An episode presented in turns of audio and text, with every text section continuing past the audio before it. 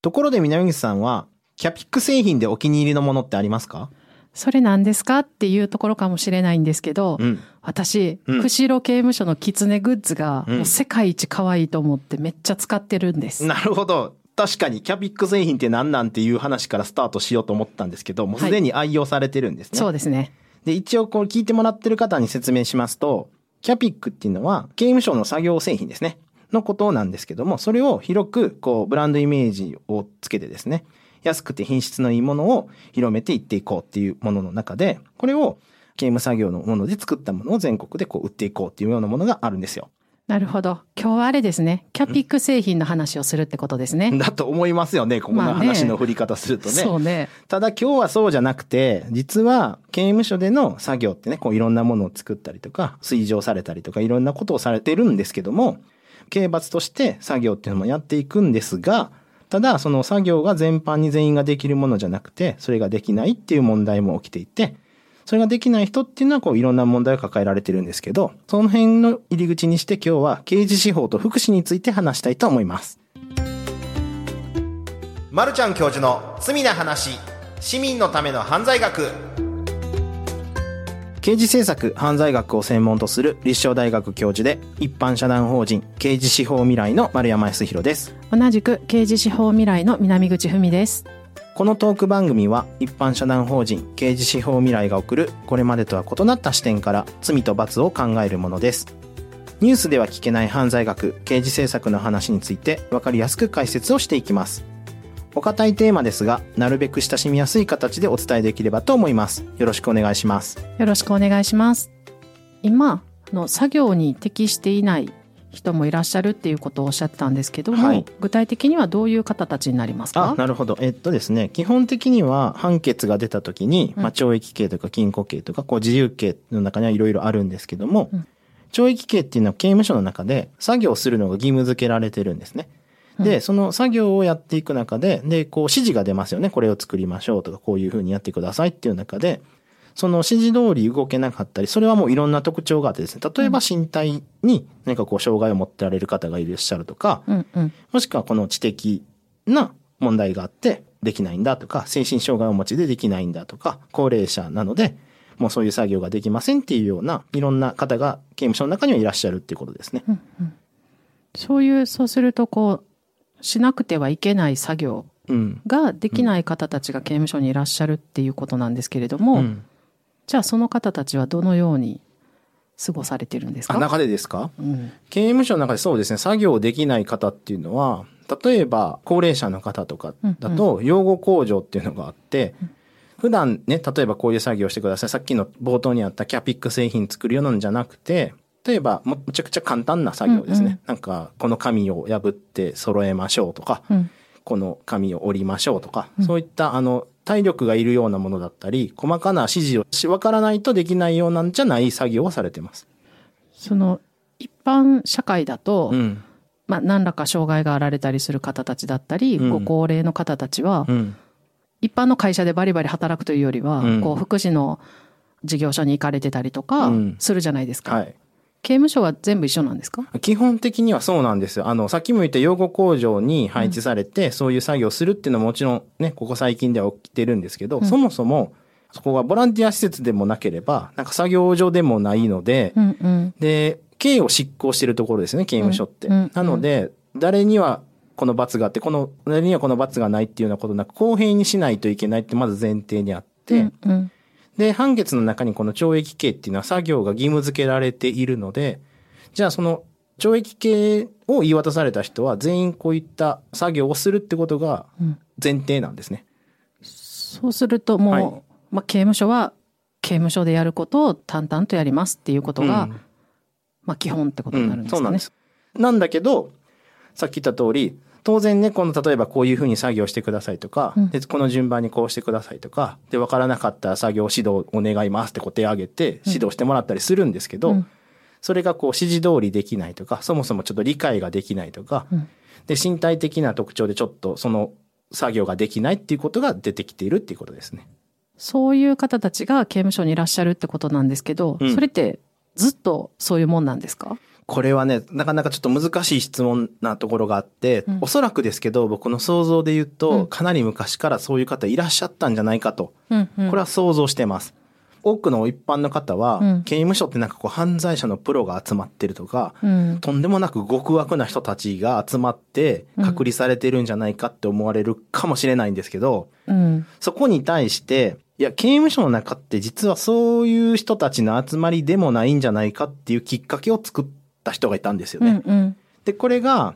あの、山本ジョージさんっていう、うんあの、演歌歌手じゃないんですけど、違いますね。ね、あの、漢字も実はちょっと違うんですけど、うんうんこの、山本ジョージさんっていう元国会議員の方がいらっしゃって、で、彼が懲役刑の判決を受けて、うんで受刑されたんですね。うで、その時の体験を書かれた本が、極早期っていう本が出るんです。うんこれがまあ2003年のことなんですけども、で、彼自身は議員をされてる時に、政策秘書の給与を流用したっていうので、詐欺罪の疑いがかけられて実刑判決を受けて刑務所に行かれるんですけど、まあその事件は事件でまた今日は話さないですが、うん。その後にこう実刑されてる時に、刑務所の中でやることって、さっき言ったあの、例えば製品作ったりとか、うん。そういう作業もあるんですけど、うんうん自営の作業っていうのもあって、で、これは例えば、料理ってご飯作るとか、掃除するとか、こううん。いろんな刑務所の中のことも受刑者がいろいろやるんですよ。うんで、その作業の中のいくつかの中の一つにうん、介護をするっていうのがあって、うん。で、この山本ジョージさんみたいにですね、人の指示がこうしっかり聞けて、うん。で、言われた作業をちゃんとやるっていうような人、こういうところに重宝されるわけですよね。で、山本ジョージさんがその刑務所の中でされてたものの一つがその介護だであって、で、その介護をしてる人たちをこう見ていると、実は、この人こういろんな知的障害があるんじゃないかとか、うん。身体障害があるんじゃないかとか、高齢者だからがゆえに、一般社会ではなかなか居場所がなくて、うん。で、刑務所にいるんじゃないか、この人たちはっていうような、刑務所のこう実態を書いた本が出されたんですね。うんうん。それで、社会の人たちが、これ、ちょうどこの時期って、刑事政策のこう大変な時期で、90年代後半にかけて、例えばオウムの事件があったりとか、うんうん神戸の連続児童殺傷事件があったりとか、うん。で、こう、皆さんがこう、社会に対する不安とかですね、体感治安がどんどん悪化している時代で、うんうん。で、こう、厳罰化の傾向がとても強かったんですよ、2000年代ぐらいって。うん。で、この時期にこう、徹底してこう、厳罰化の流れがあったんですけど、うん。いや、刑務所にいる人って皆さんが思ってるような極悪人ばっかりじゃないですよっていう、風穴を開けるような作品だったんですね。うんうん。あの2003年当時すごく本屋さんに平積みになってて、うん。あ、この本ですね。この本、はい極早期がですね、確かにその刑務所って悪い人が入ってるって思ううんので、うん。すごくそこはギャップがあったような記憶はありますね。うんで、この当時、そうやって、実は、この刑務所の中にいる人のことをちゃんと調査しないといけないっていうこともやっぱり研究者の中でも出てきたりしてて、うんうんで、ちょうどですね、この辺の時期、2006年かな？に、厚生労働科研の、まあ、科学研究の厚生労働省からのこの調査が入るっていうのが初めて行われたんですね。これ実は結構画期的なところで、うんうんなぜかというと、まあ、刑務所とか拘置所とかってこれ法務省の管轄の施設なので、うんで、厚労省がここに調査するっていうのはやっぱなかなかこう手を出さないというか、まあ、うん故意にか考えてなかったかのかわからないですけど、うんうんまあ基本的には法務省の施設なんで刑務所っていうのは。ので、こういうなんか医療とか福祉の観点からそこを調査するっていうのは、これまでそんなあることじゃなかったんですよ。うんうんで、ここにこの実態調査が入っていって、で全国この15町だったかなの刑務所に収容されている約2万7千人の受刑者の方たちの知的障害とか、それが疑われる人がどれぐらいいるかと、こういう調査が入ったわけですね。うんで、ここで、まあ、数としては例えば410名の方が出てきて、知的障害かもしくは疑われるっていう人が出てきたって言われてるんですけど、うんただこれも、その調査ができないレベルの人もいるわけですよね。そうですよね。うんでね。それが、なのではっきり、この人は知的障害だ、それは疑われるぞっていうのは一応数としては410で出たんですけど、まうんあ、そもそもその IQ テストとか、こういうのがこうなかなか実施できない人もいらっしゃるので、うん。完全にこの410名が全てを表しているかどうかちょっとまだ、もしかしたらもっと増えるのかもしれないですけど、うんうん。まあ、この調査で出てきたのは例えば410名が疑われる人で、で、さらにですよ、そのうちこの養育手帳ですね、うん。あの、福祉のサービスを社会で受けている、受けれるはずの養育手帳を持っている方が26名だったと。うん。じゃあほとんどの人が刑務所で知的障害があるもしくは疑われている人が社会の中で福祉のサービスを受けてこなかったってことなんですね。うん。で、こういうのがこうどんどんさっきの山本ジョージさんの本の後にこううんムーブメントとして、いや、うん刑務所には福祉のサービスを受けないと社会でそれは生活しにくかっただろうっていう人たちがいることがまず光が当たる。うん。うん。で、その後にこの厚労省のこう調査うん。で、知的障害があるもしくは疑われてるっていう人が一定程度いて、さらにその中に養育手帳を持ってる人はほとんど少ないっていうことが分かってきて、うん。じゃあいろんなところで生きづらかった人が刑務所にいるんじゃないかっていうことがどんどん明らかになっていった時期なんですね、この辺の時。うんうん今、そのお話しいただいた2000年うん最初の頃はい。に事件としてもすごく印象的な事件があったので、うんちょっとここでご紹介をしたいと思いますお。願いします。2006年の1月7日に、あの山口県の下関駅の駅舎が放火によって全焼するっていう事件が起きるんですね。はい。で、すごいシンボル的な、こう、綺麗な木造の社屋だったんですけれども、全焼してしまったと。うんで、幸い人的な被害はなかったんですけれども、まあ大変な報道されました。うんで、この事件で逮捕されたのが、当時74歳の無職の男性で、で、この方はですね、ついほんの8日前に刑務所を出てきたとこだったと。うん。で、その8日間何をされてたかっていうと、うん。出所後行くとこもないし、うん。さまよってたらお金当然なくなって、うん。で、前の日にもう逮捕されたいから、わざわざ万引きして警察で自分で言いに行ったんだけど、うん。警察でもなんか逮捕とかもしてもらえなくて、うん。で、生活保護申請行きなさいって言われたから市役所行ったんだけど、うんここではできないから、うん。あの、ここへ行きなさいって言ってなんかバス代とかもらって、うんで、そのもらったお金で下関駅まで行って、うん。夜まで駅にいたんだけど、うん。駅って夜閉まるから出てきなさいってれるわけですよ。し。かも、まあ冬ですもんね、1月だったら、ね。まあそう。それで、もうとにかく刑務所に帰りたいっていうことでう、ん。火をつけたとうん。いうことが、すぐに、まあ、少し経ってうん報道されたんですね。うん。だからとても今の同じ時期の事件で、やっぱりこの辺もすごく大きく影響したのかなというふうに思います。うん。そうなんです。この下関のこの放火事件ってすごい当時センセーショナルで、うん。まあいろんな角度からいろんなことが言われるんですけども、例えばやっぱ一番のポイントっていうのは、こうやってあの、ご自身、ご一人でいろんなこう福祉のサポートを受けるっていうのは困難な状態にありながら、うん。あっち行ってください、こっち行ってくださいって何度もこう、たらい回しのように回されてしまって、うん。で、最終的にはもう下関の駅で夜になって、この駅が寒いし、うん。で、自分の居場所としてはもう刑務所しかないと思われて、ご本人は。うん。で、戻りたいなと思って、これ確かこれ当時この事件の前も何度かこうぼや騒ぎで刑務所に行くっていうのをされてたと思うんですよ。でうんうんですね今回も多分ね、そういうのをして、で、刑務所に戻れたらいいなと多分願われたんだと思うんですけど、うんうんそれがやっぱりこう火が燃えってしまって結構歴史的な木造の建物だった下関駅が燃えてしまって、うん。で、こう、逮捕当初はですね、こう放火事件、その前科があって刑務所出たばかりの人が再犯みたいになったんですけど、ただこうやってそ今言ったような背景が分かるにつれて、例えばあいろんな窓口で生活保護の相談するんだけど、やっぱりこう窓口でここでは無理ですとか、あっち行ってください、こっち行ってくださいって回された挙句、戻りたくなってしまってっていうところで、で、この辺から、実はなんかこう、刑務所に何度も戻ってくる人っていうのは、こう、社会でも居場所がなくて、うん。で、さらにそれを支援を受けれる状態でもなくて、うん。で、さっきのね、あの調査で分かったみたいに、うん。知的障害、疑われたり知的障害の人が、ほとんどこう手帳を持ってないで、うん。社会で生活されてたっていうことが分かってきたってところは、もしかしたらご本人も、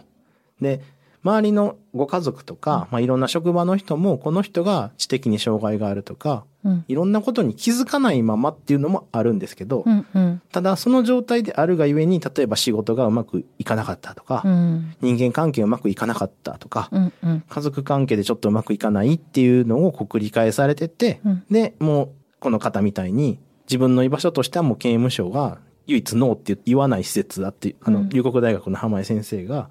刑務所だけは唯一ノーと言わない施設だと。うん。こういうこと言われてるんですけど、まあその意味としては、例えば今日はね、ここの、例えば今のこの下関の方でもその通りなんですけど、今日なんかこう生活保護受けたいですって言ったら無理ですとか、あの病院で入院させてくださいって今日は病床がいっぱいなので無理ですとか、うんいろんな福祉施設行ってうん助けてくださいって言っても、今日はちょっともういっぱいなんで無理ですとか、そもそも時間外なんで閉まってますとか、こう、いろんなところで、どこからもこうサポート受けれなかった時に、唯一そういう方たちがノーと言われない施設はどこかっていうと刑務所だと。これがさっきの浜井先生がよくおっしゃってることなんですけど、で、あらゆるところで、刑務所だけは唯一、裁判所が例えば懲役5年って言った人を、今ちょっと過剰収容でいっぱいなんで無理ですとは言わないわけですよね。裁判所が言ったことに対して刑務所は絶対それは懲役5年なら5年受け入れるわけじゃないですか。うん。となると、あらゆるところで今日はちょっと無理ですって言われた谷間に落ちてしまった人、隙間隙間に落ちてしまった人が来る唯一の、まあ唯一かどうかわかんないですけど、うん受け皿になってるのが刑務所じゃないかと言われていて、うん。で、こういういろんなところの隙間に落ちてしまった方が来てるんだってことがどんどん分かってきたわけですね。うん。うん。なんか当時そのやっぱり74歳の方うがん。一人でうん。行くとこもなく、うん。寒い冬うにん。外に出るっていうこと自体がうん結構びっくりするというか、え、なんか刑務所ってその、そういう人がいているのっていう確かにすごく大きなきっかけだったと思うんですよね。こう社会にいれば、もうご年齢から考えれば、うん。高齢者のデイサービスとか、そうですね。そういう高齢者のその福祉の事業を使われている方が、まあ比較的多い年代だと思うんですけど、その、そういうこととのこう、つながりなく刑務所から出てきてるってことだったんですよね。うん。で、当時、だからこの事件も確かにものすごくセンセーショナルだったし、うん。さっきのあの山本ジョージさんの本もそうだし、うん。で、厚労省のこの調査もそうだし、あの、福祉的なサービスのうん行き届いてないがゆえに、再犯を繰り返す人がいるんじゃないかってところにも光が当たるようになってって、うんここに、えっと、司法と福祉っていうような、まあ、これの時点は、この分野自体は、うん。もちろんあの昔からこういうサポートがいるねっていうことは確かに言われてはいたんですけど、うんうんよりこう強く光が当たるようになったというか、こう見方だと思うんですよ。これ聞いてる方もそうだと思うんですけど、例えば前科10犯とか、うん。前科15犯とか聞くと、うん。とんでもなく危険な人なんじゃないかと。そうですね。前科がね、15犯もあるって聞いたら。うんうんただ、それって、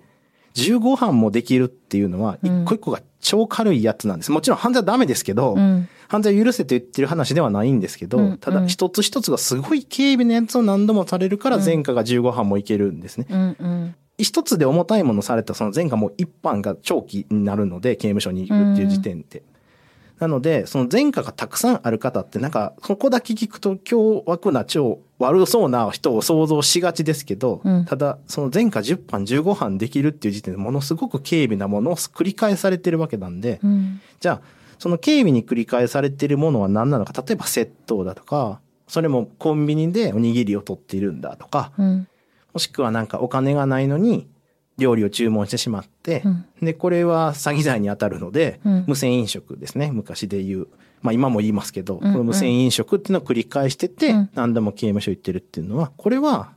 ただただこう、社会での生きづらさを抱えている人が、うん。そういうのを繰り返してるんじゃないかってところにやっとこう光が当たって、うん。で、司法だけの問題ではない。うん。で、福祉だけの問題でもない。うん。うん。ので、こう、両方にこう、重なり合う部分。うんここにこう、刑事司法と福祉っていうような分野がうん。研究されるっていうところが、より光が当たるようになったということですね。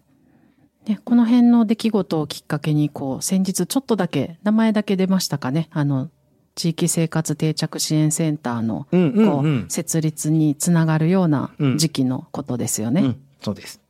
とそうすると、まあ、今の司法と福祉の連携っていう、まあ、分野というか、はい言葉がはい。確かにその頃からすごく聞くようになったと思うんですね。でそうすると、こう、やっぱり司法は刑務所があって、うんそこで、まあ、罰を受けるっていうのがあると思うんですけど、うん。そこが、やっぱり福祉的なものとのつながりがいるよねとか、うん福祉の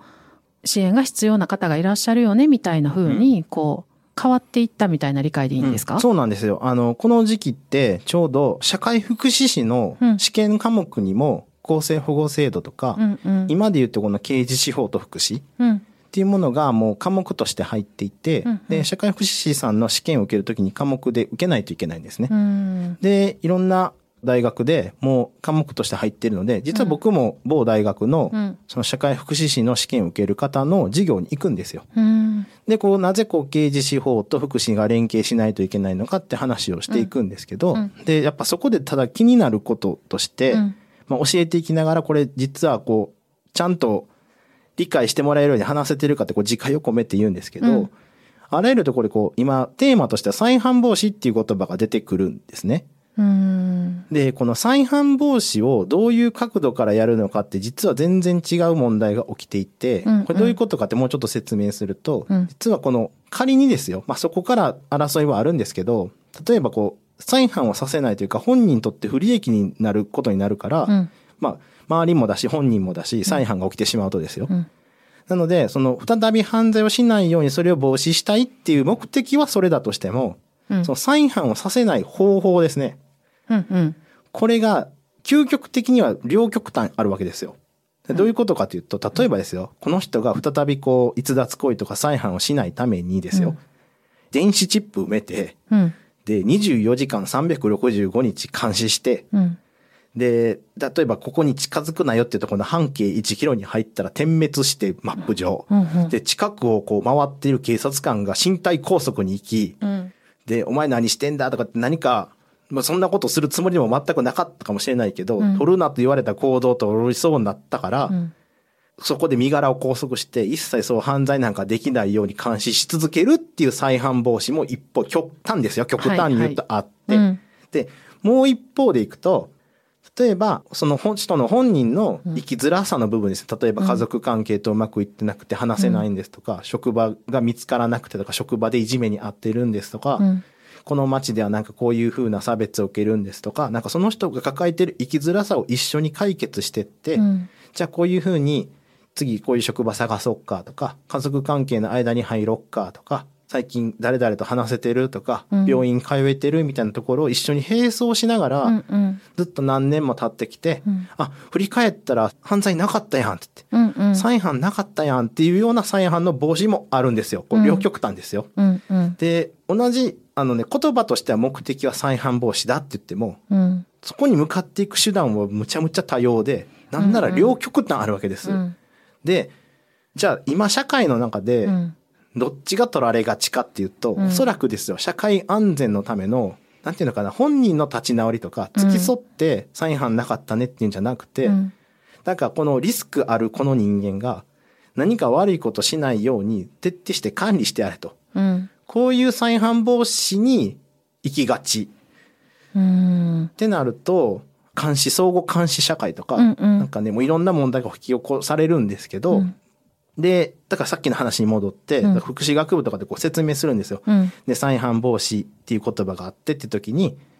おそらくこの福祉に関わってる方たちの再犯を防ぎたいっていうのは、ご本人のそれまで例えば積み上げてきたうん。生活環境とか、うん。支援のチーム作りとか、うん。で、ここで作業ができるようになったねとか、どこどこにつなげたねとか、うん。次はこっちのから、生活保護からちょっとずつ離れてって自分で生活してみようかとか、ここまでこう積み上げてきたものが、うんうん。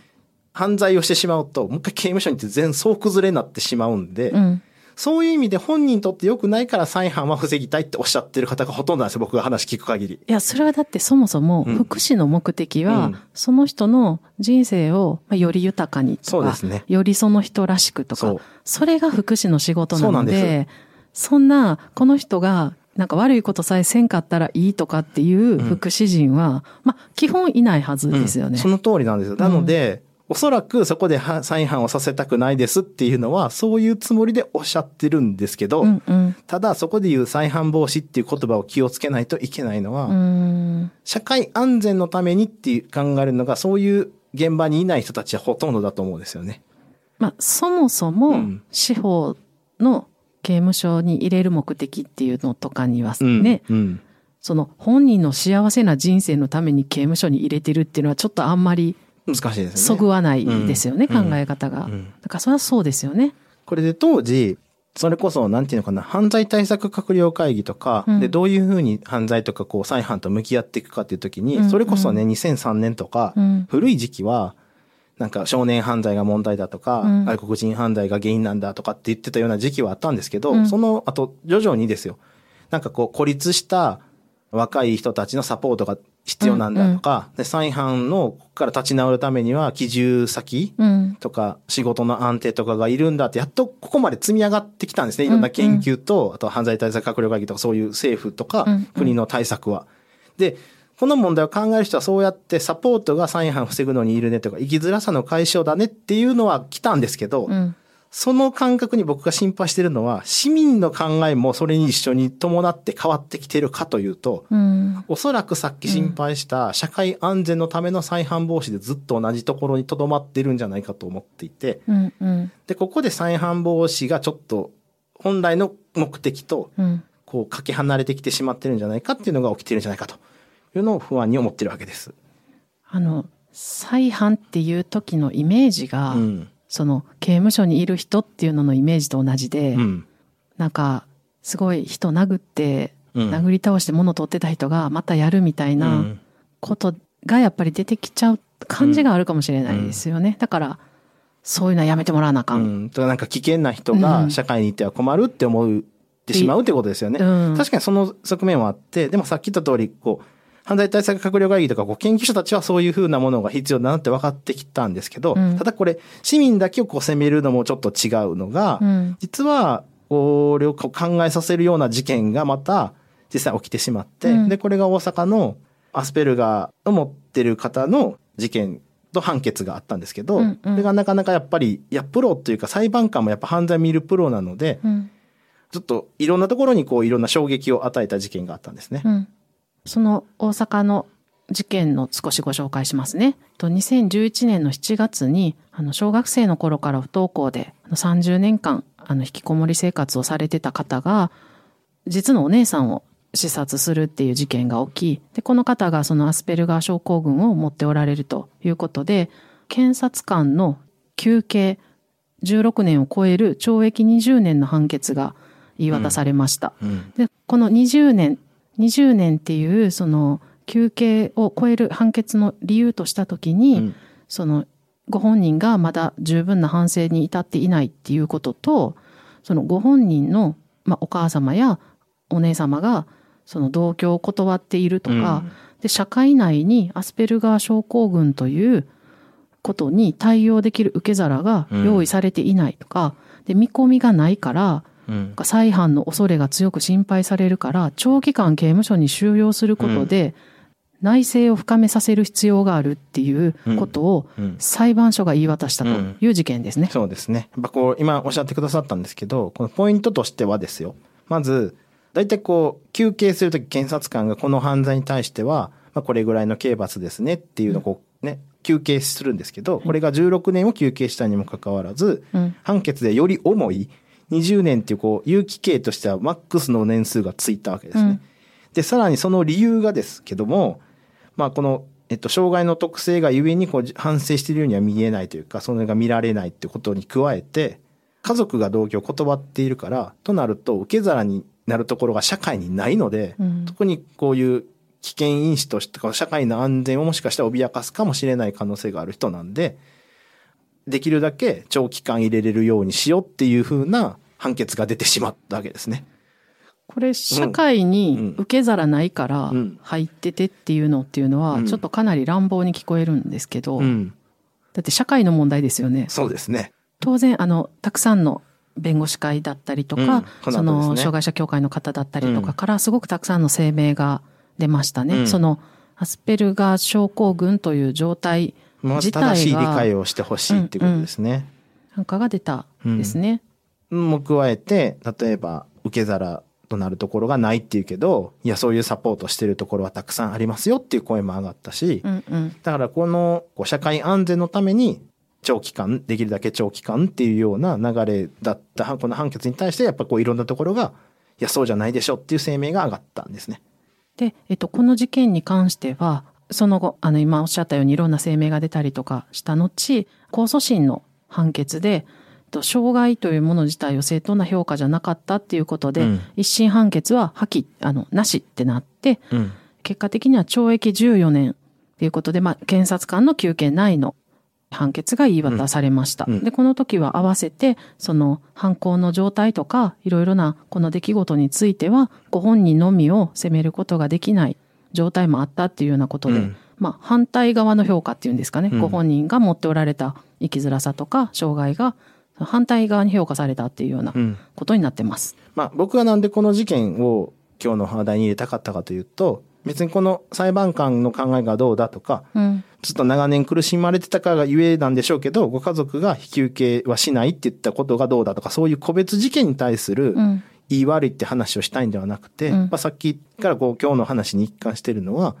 こう再犯防止とか、うん。まあ本人の立ち直りなのか、社会の安全のために取るのかっていうところで、ぱりいろんな人がもう本人の立ち直りのサポートによって再犯を防げるんじゃないかってところまでどんどん研究とか、いろんなものは進んでるんだけど、うんうんやっぱり社会の中で根強く、社会安全のための再犯防止にすべきだっていうことが、やっぱりこういう判決とかにも時々出てしまうんじゃないかってことを伝えたかったんですね。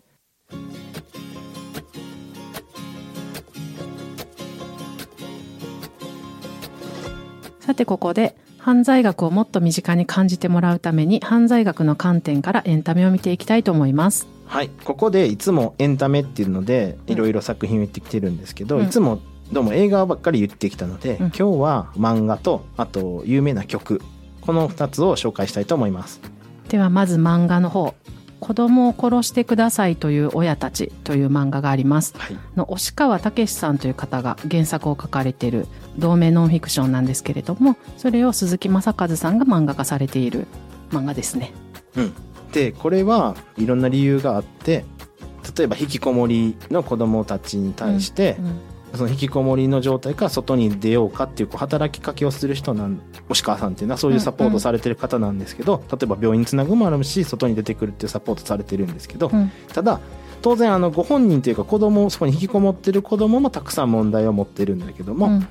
この引きこもりを抱えている親にも例えばいろんな問題がある時があって、うんで、その社会問題ですね。多分今後ですよ。この社会の中でいろんなこの問題が出てくる。うんで、いろんな、例えば、まあ、それがイコールじゃないんだけど、うん。例えば知的な障害を持っているとか、うん。精神障害を持っているとか、いろんな問題を持っているのを家族が抱え込んでしまっている生きづらさ、うんみたいなことがこの作品からよく伝わってきます。すごくあれですよね。こう社会の中で何が起きてるのかっていうのを丁寧にね、うん。ちょっとすごく辛いんですけど、うん。辛い漫画なんですけど丁寧に描かれてるなというふうに思いますね、うん。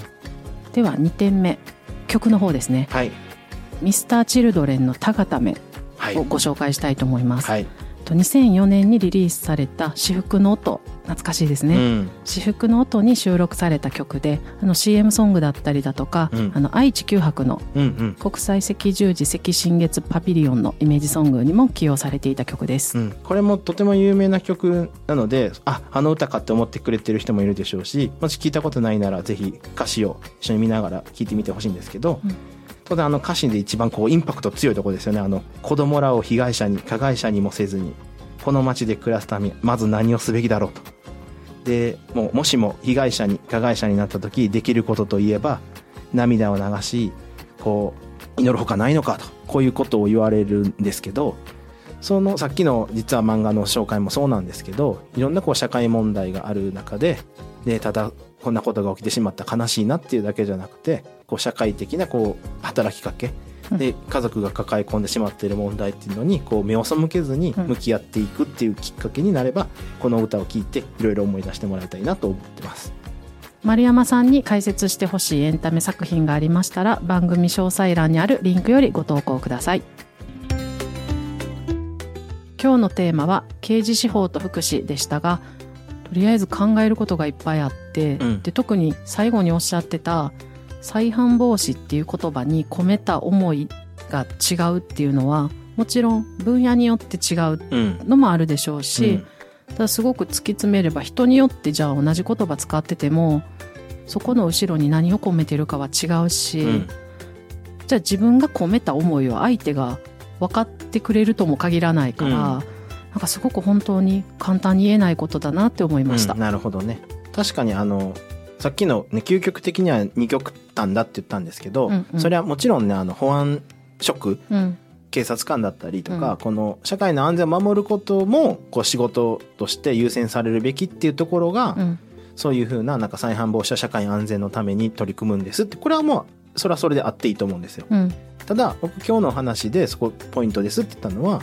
福祉職の方だったりとか、うんうん。医療職の方だったりとか、うん。こう本人の自立とかこうウェルビーンがどうでとかっていうこうに向き合って並走するぞっていう方たちまでこの再犯防止を社会安全のためにっていうふうにならないように気をつけたいなっていうためのお話だったんです今日は、うんうんうんそういうことが伝えたいところでしたはいさてこの番組では感想や質問リクエストなどお待ちしております番組詳細欄にあるリンクよりお気軽にご投稿くださいツイッターではカタカナで「ハッシュタグ罪な話」をつけてツイートしてください配信のない火曜日毎月第1第3火曜日の夜9時半からツイッタースペースで「罪な話で裏話」を開催しています。ポッドキャストで話しきれなかった内容やスペースに参加してくださった皆さんの質問にお答えしたりしています。こちらのご参加もお待ちしています。また私が所属する一般社団法人刑事司法未来でも犯罪学や刑事政策について発信しています。刑事司法未来で検索してみてください。ではまたお会いしましょう。お相手は丸山康弘と南口文でした。